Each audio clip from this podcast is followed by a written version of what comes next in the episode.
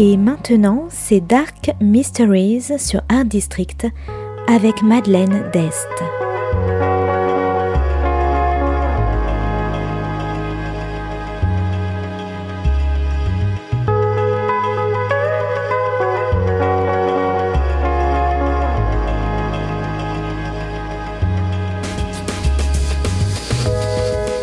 Welcome to Dark Mysteries, a book review show devoted to crime, mysteries, thrillers, and the dark side of human nature. I'm Madeline Diest. Join me as I talk about great books in the crime and mystery genre. Today's book is You Don't Know Me by Imran Mahmood. Published by Penguin Books in 2017, today's book is all about justice, truth, and love.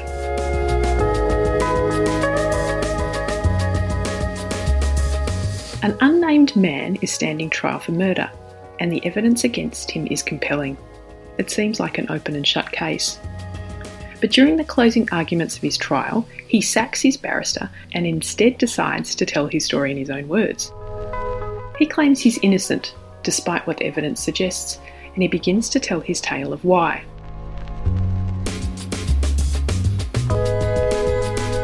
He's a young black man in London, living in the council estates where gangs are part of everyday life. The murder victim was a known drug dealer and gang member. While the man lives in a world surrounded by gang culture, he claims he's not a gang member. He can explain about the money, the gun, the hoodie with the gun residue, and how it all got into his apartment, and why the mobile phone location data said he was there at the time of the crime. Despite it all, he claims he never pulled the trigger. The man tells his story to the jury, but is he telling the truth? Or is this just his last eloquent attempt to escape a life in prison?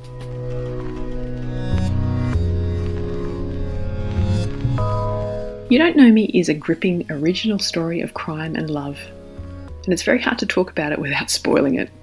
I got completely swept up in the man's stories and his explanations of how the evidence came into his possession a story which reaches back years into his school days, a terrible incident with his father, and meeting his beloved girlfriend.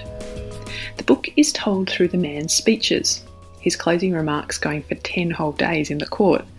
The chapters are broken out by the court session times, breaking out for lunch and so on, and recorded as court transcripts. You Don't Know Me is about gang culture, racism, and young men trying to find their place in the world, navigating the complex and dangerous politics of the organised crime world in a community where everyone knows you. It's about love and loyalty to family, friends, and lovers, and the fear of betrayal.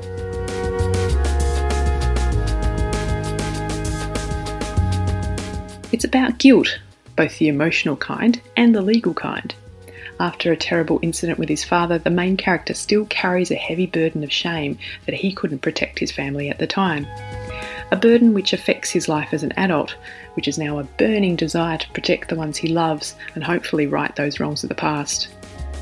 And then You Don't Know Me is about truth and how the truth can be bent, and who is in control of deciding what is really true.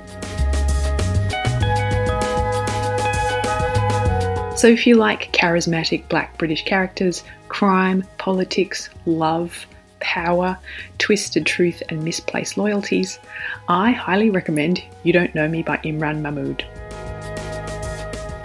Thanks for listening to Dark Mysteries. If you have any feedback or want to say hello, you can contact me at Art District Radio by email at mde at artdistrict-radio.com.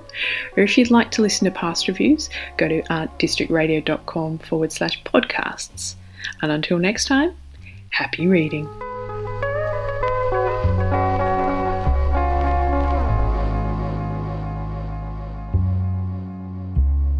C'était Dark Mysteries sur Art District, la chronique en anglais de Madeleine Dest qui nous vient directement d'Australie.